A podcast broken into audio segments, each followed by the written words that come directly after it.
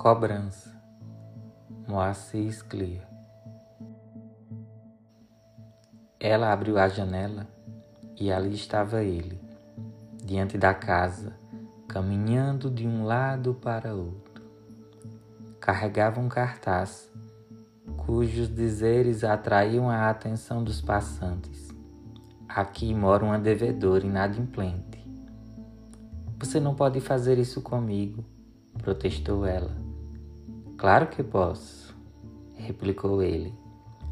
Você comprou, não pagou. Você é uma devedora inadimplente. E eu sou cobrador. Por diversas vezes tentei lhe cobrar. Você não pagou. Não paguei porque não tenho dinheiro. Esta crise.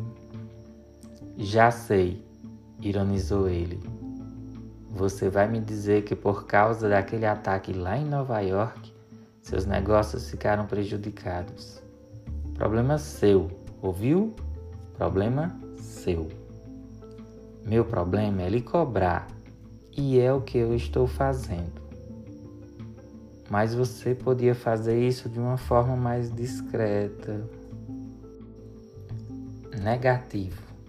Já usei todas as formas discretas que podia.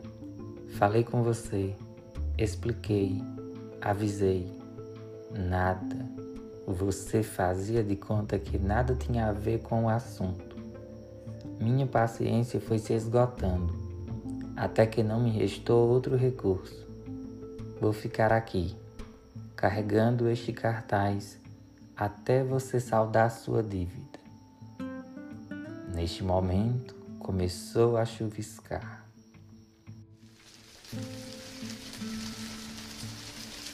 Você vai se molhar, advertiu ela. Vai acabar ficando doente.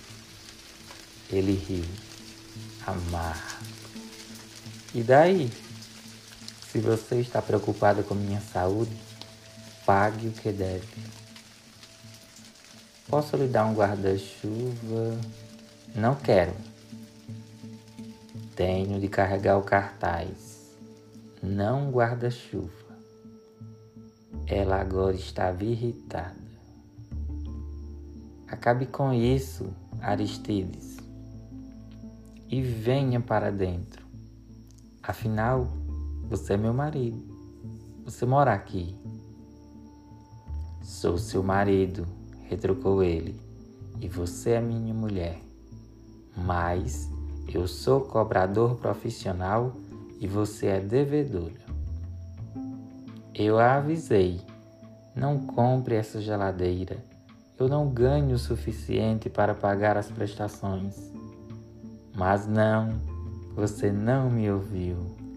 E agora o pessoal lá da empresa de cobrança quer o dinheiro. O que quer você que eu faça? Que eu perca meu emprego? De jeito nenhum. Vou ficar aqui até você cumprir sua obrigação. Chovia mais forte agora.